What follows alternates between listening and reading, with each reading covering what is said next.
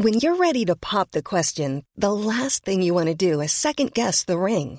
At Bluenile.com, you can design a one-of-a-kind ring with the ease and convenience of shopping online. Choose your diamond and setting. When you find the one, you'll get it delivered right to your door. Go to Bluenile.com and use promo code LISTEN to get $50 off your purchase of $500 or more. That's code LISTEN at Bluenile.com for $50 off your purchase. Bluenile.com code LISTEN. Après le drame à Pontoise où deux enfants ont été grièvement blessés par un rodéo urbain, la colère monte chez les habitants. La mère de la fillette a témoigné ce dimanche. Elle raconte les minutes qui ont suivi l'accident. Nouvelle révélation concernant Hassan Iqwisen. Selon nos confrères du JDD, l'imam marocain de 58 ans serait fiché S depuis 18 mois. Pour rappel, son expulsion, demandée par Gérald Darmanin, a été suspendue par le tribunal administratif de Paris. La sécheresse continue de battre de nouveaux records. Une centaine de communes manquent d'eau potable.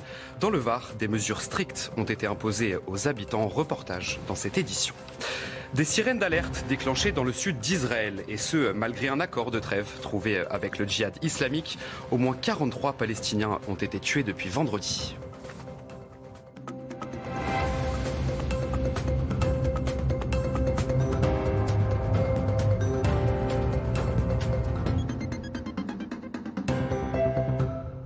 Bonsoir à tous et bienvenue dans l'édition de la nuit. On voulait commencer ce journal par ce témoignage, celui de la mère de la fillette grièvement blessée à Pontoise. Vendredi, deux enfants ont été percutés par une moto lors d'un rodéo urbain et ce dimanche soir, la fillette se trouve toujours entre la vie et la mort. Sa mère raconte les minutes qui ont suivi le drame. Elle a d'abord cru que sa fille était morte. Écoutez.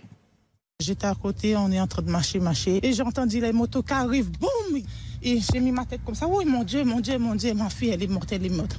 J'arrive pas à respirer, je commence à crier. Ma fille, elle était par terre allongée, elle, elle bouge pas, j'ai pensé qu'elle était morte. On m'a dit que et son cerveau était vraiment touché, il y a les os qui sont entrés tout au fond, et c'est fait l'opération, on, l'a mis dans coma artificiel. Souvent, le gène ils quittent leur, leur, chemin, ils viennent toujours là où les enfants ils jouent pour faire des bêtises avec des motos.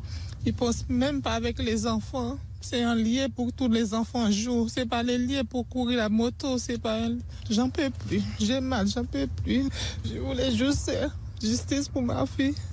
Et à Pontoise, les riverains sont forcément sous le choc. Certains ont pu parler avec les parents des enfants. Dans le quartier règne un sentiment de colère et d'insécurité. Fabrice Elsner avec le récit de Mathieu Deves. Regardez. Au lendemain du drame, les habitants de Pontoise ne cachent pas leur colère et leur émotion. On a vu euh, la détresse de la maman, on a vu le SAMU, et en fait, on, on a de l'empathie, et ça peut être n'importe qui d'entre nous. Je sais que c'est pas leur but de faire du mal, mais ils en ont fait. Et j'espère que ça prendra, ils prendront conscience. On est jeune, on fait des bêtises quelquefois, on dépasse les limites, mais là, malheureusement, la ligne a été traversée. Mes deux enfants étaient sur la route. Les deux enfants, une fille âgée de 11 ans et un garçon de 10 ans, sont grièvement blessés. La fillette a été admise dans cet hôpital parisien. Elle souffre d'un traumatisme crânien avec des séquelles neurologiques. Le garçon, lui, a une fracture du tibia péroné. Ils ont été percutés après un rodéo urbain, une conduite acrobatique dangereuse et illégale. Ce n'est pas un sport, c'est un danger, c'est un délit, ça peut même devenir un crime. Et à ce moment-là, je crois qu'il faut recentrer le débat et faire en sorte que les victimes, une nouvelle fois, les victimes soient placées au premier plan de notre société.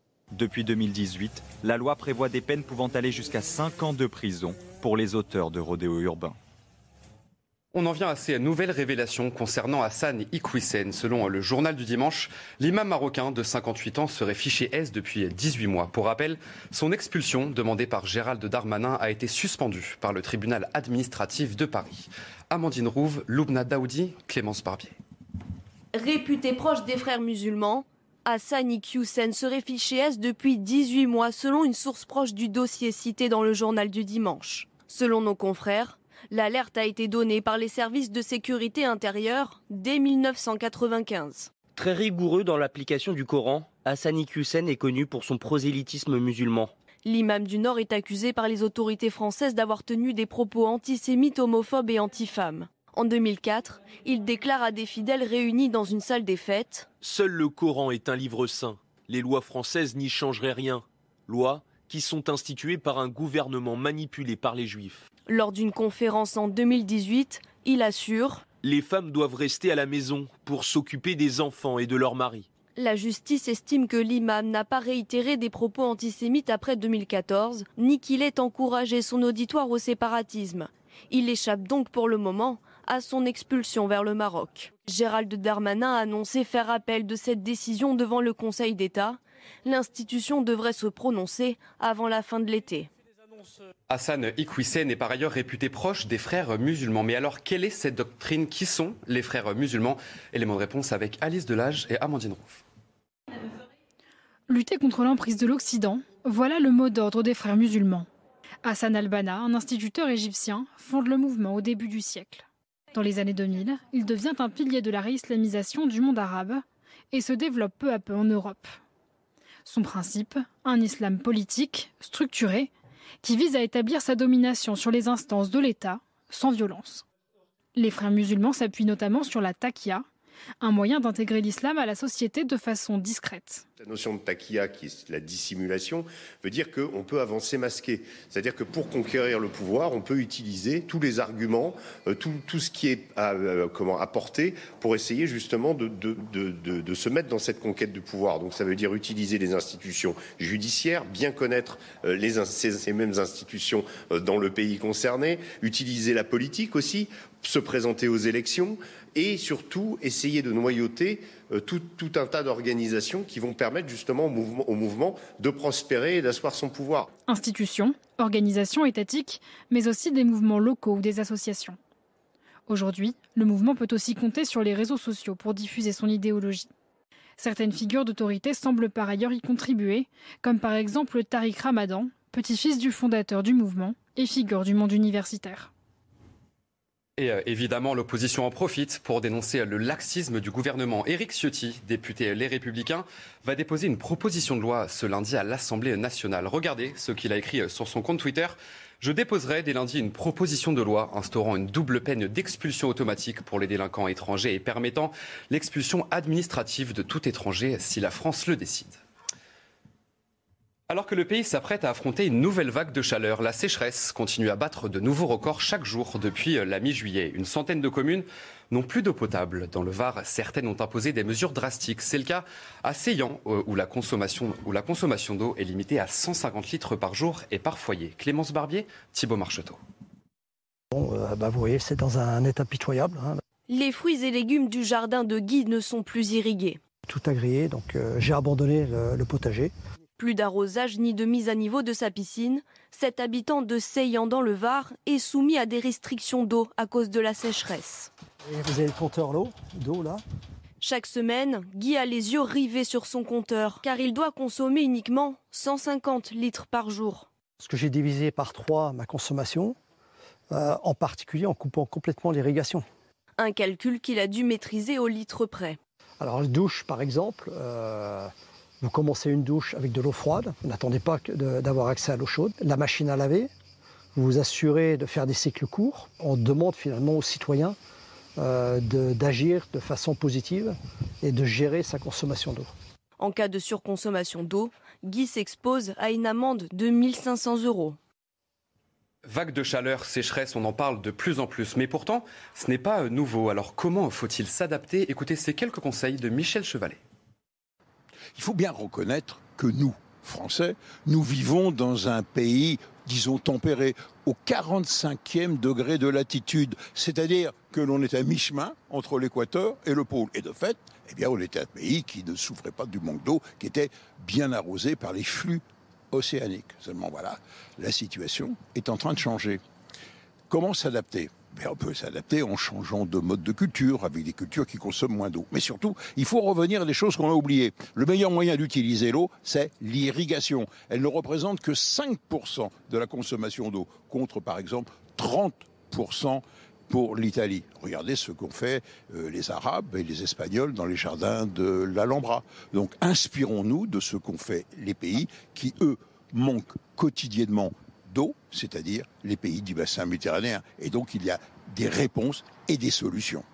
Et euh, les conséquences de cette sécheresse s'observent jusqu'au sommet du Mont Blanc. En raison des températures très élevées, la neige manque et les chutes de pierre représentent un danger de mort. C'est pour cette raison que deux refuges permettant son ascension ont été fermés à 4800 mètres d'altitude. Un sujet d'Aminata Démé. Regardez. Éboulement, chemin fragilisé par d'immenses crevasses, les conséquences de la sécheresse s'observent jusqu'au sommet du Mont Blanc.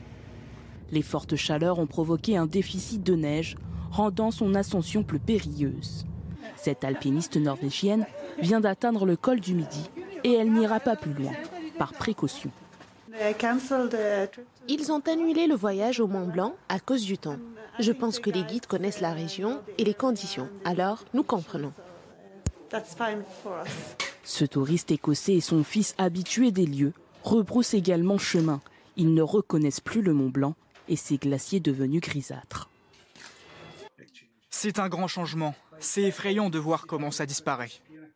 Officiellement, l'ascension du Mont Blanc n'est pas interdite.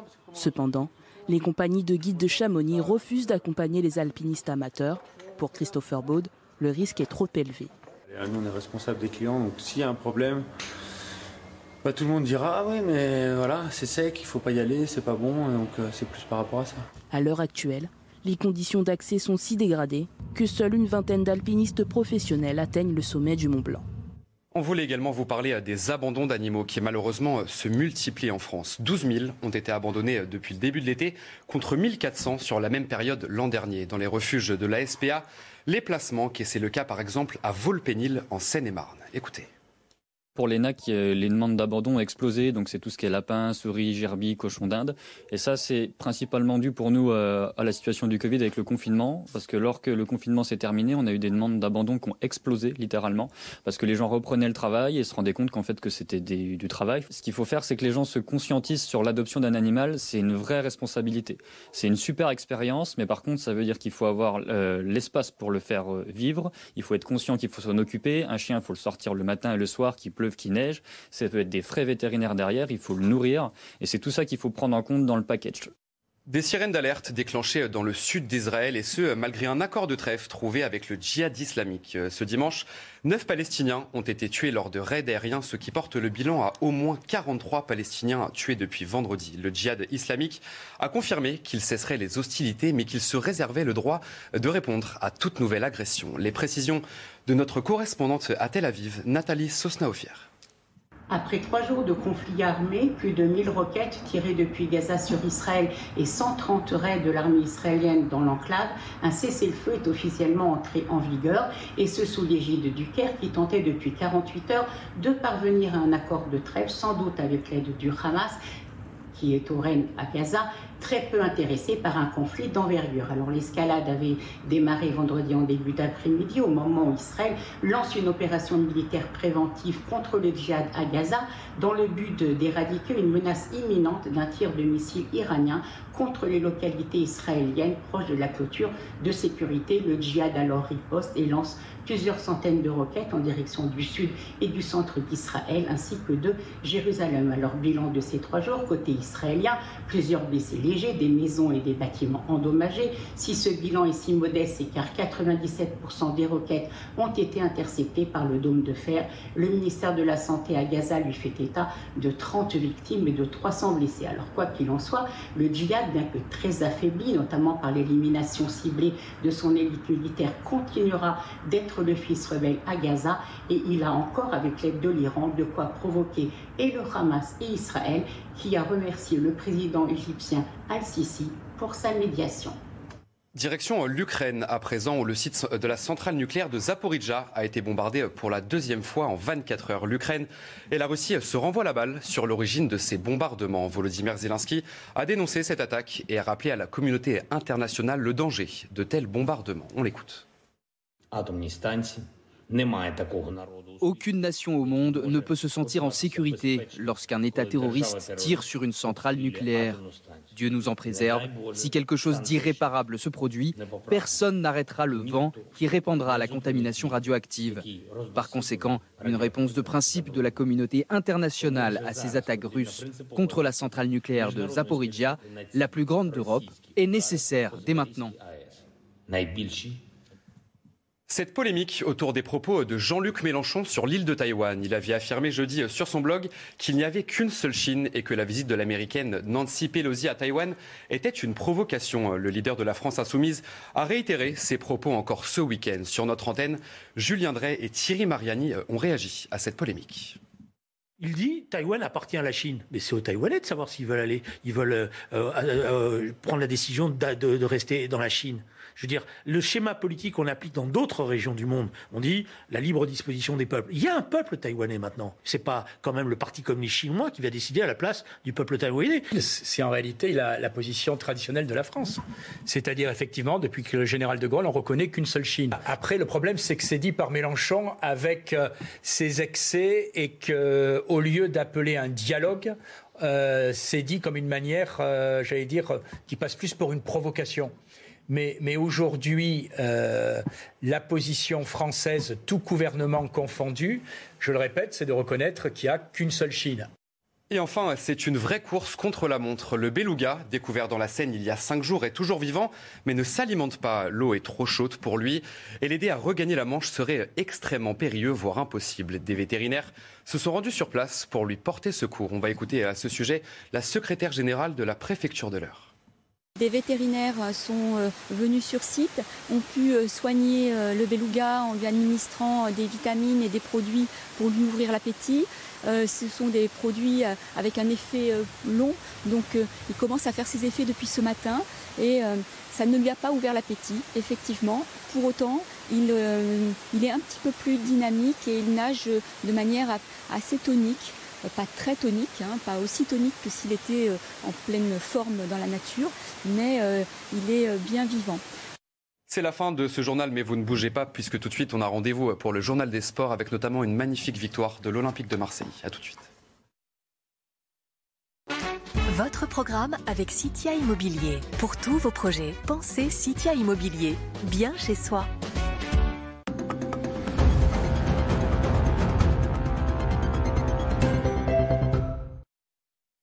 Et on ouvre ce journal des sports avec de la Ligue 1 et la victoire de l'Olympique de Marseille 4 buts à 1 face à Reims. Les Marseillais ouvrent le score à la 13e minute de jeu grâce à un but contre son camp euh, de Faes. Juste avant la pause, Nuno Tavares double la mise pour l'Olympique de Marseille et 75e minute. C'est Luis Suarez qui inscrit le troisième but après un cafouillage dans la défense adverse. Reims va réduire l'écart euh, par Bogolong en fin de match avant que Suarez ne s'offre un doublé. Malgré toutes les polémiques, Marseille débute parfaitement ce début de saison. Et un petit peu plus tôt, ce dimanche, c'est qui recevait euh, Lorient. Un duel de Bretons très disputé qui a tourné en faveur des Lorientais qui se sont imposés par le plus petit des scores. Benjamin Lamy. Voilà 33 ans que le Stade Rennais n'avait pas débuté un exercice par un derby en championnat. C'était déjà face à Lorient, mais en deuxième division à l'époque. Aujourd'hui, le club rouge et noir a changé de statut et c'est avec ambition que les Rennais abordent la 25e saison de l'ère François Pinault. Dominateur mais inefficace en première période, les hommes de Bruno Genesio rentrent au vestiaire bredouille à la mi-temps. Au retour, les Merlus de Régis Lebris subissent encore et toujours les Vagrenaises mais résistent jusqu'à prendre confiance. Durant leur premier temps fort de la rencontre, les Morbihanais ouvrent le score à la 65e minute sur un but contre son camp du Belge Arthur Théat. Ils parviennent à conserver leur avantage jusqu'au bout. Rennes n'aime décidément pas les premières journées. Sur les dix dernières saisons, les Rouges et Noirs n'ont gagné qu'à deux reprises lors de leur entrée en lice. Allez, on jette euh, un coup d'œil rapide aux autres résultats de ce dimanche en Ligue 1. Toulouse et Nice se neutralisent un but partout euh, au stadium. Match nul également entre Angers et Nantes, 0 à 0. Lille s'impose 4 à 1 face au promu l'AJ Auxerre grâce à un doublé notamment de Jonathan David. Et enfin, Montpellier vient à bout de 3, 3 buts à 2. Et on va parler maintenant de la première ligue. Manchester City s'est imposé 2 buts à 0 face à West Ham pour son premier match de la saison en championnat. Et un joueur était euh, très attendu, le Norvégien Erling Haaland. L'ancien joueur de Dortmund a-t-il réussi sa première Le résumé du match avec Étienne Courdet. Regardez. Les couleurs ne sont pas sans rappeler Dortmund, mais c'est bien en tant que citizen qu'Erling Haaland s'est présenté sur la pelouse de West Ham. Star des transferts cet été, le Norvégien est le joueur le plus scruté en ce début de Première Ligue. Foden le centre à Oh, il n'est pas parvenu à le prendre ce ballon. Erling Haaland, on le voyait déjà marquer son premier but en première ligue. Il va falloir encore attendre. L'attente ne sera que de 15 minutes. Bien servi par Gundogan, l'attaquant de Manchester est fauché par Alphonse Areola. Et il se charge lui-même de tirer le penalty. Haaland face à Areola. Manchester City. Ça y est, il est baptisé. Il est un nouveau buteur de Manchester City. Paradoxalement, les hommes de Pep Guardiola étouffent West Ham, 79% de possession de balle en première période, mais ils ne rentrent au vestiaire qu'avec un seul but d'avance sur ces six tirs. City n'en a cadré qu'un seul. La deuxième mi-temps est plus équilibrée. West Ham se rapproche des buts d'Ederson mais s'expose au contre mancunien. Et avec des joueurs comme De Bruyne et Haaland, il ne faut pas laisser le moindre espace. De Bruyne pour Erling Haaland, quel ballon, Haaland passe à c'est chirurgical un doublé d'entrée, Erling Haaland ne pouvait pas mieux débuter en Première Ligue. Avec cette victoire, il permet à City de prendre deux points d'avance sur Liverpool dès la première journée de championnat. On termine ce journal des sports avec un mot de basket et l'équipe de France qui lance parfaitement sa campagne de préparation à l'Euro 2022. Les coéquipiers d'un Evan Fournier auteur de 15 points s'imposent 89 à 65 face à la modeste équipe des Pays-Bas. Les Bleus ont démontré tout leur potentiel offensif. L'Euro 2022 de basket se jouera dans plusieurs pays d'Europe et ça sera entre le 1er et le 18 septembre prochain. C'était votre programme avec Citia Immobilier. Pour tous vos projets, pensez Citia Immobilier, bien chez soi. Allez, euh, vous restez bien avec nous dans un instant, un prochain journal. Après le drame à Pontoise où deux enfants ont été grièvement blessés par un rodéo urbain, la mère de la fillette, toujours entre la vie et la mort, a témoigné ce dimanche. A tout de suite sur CNews.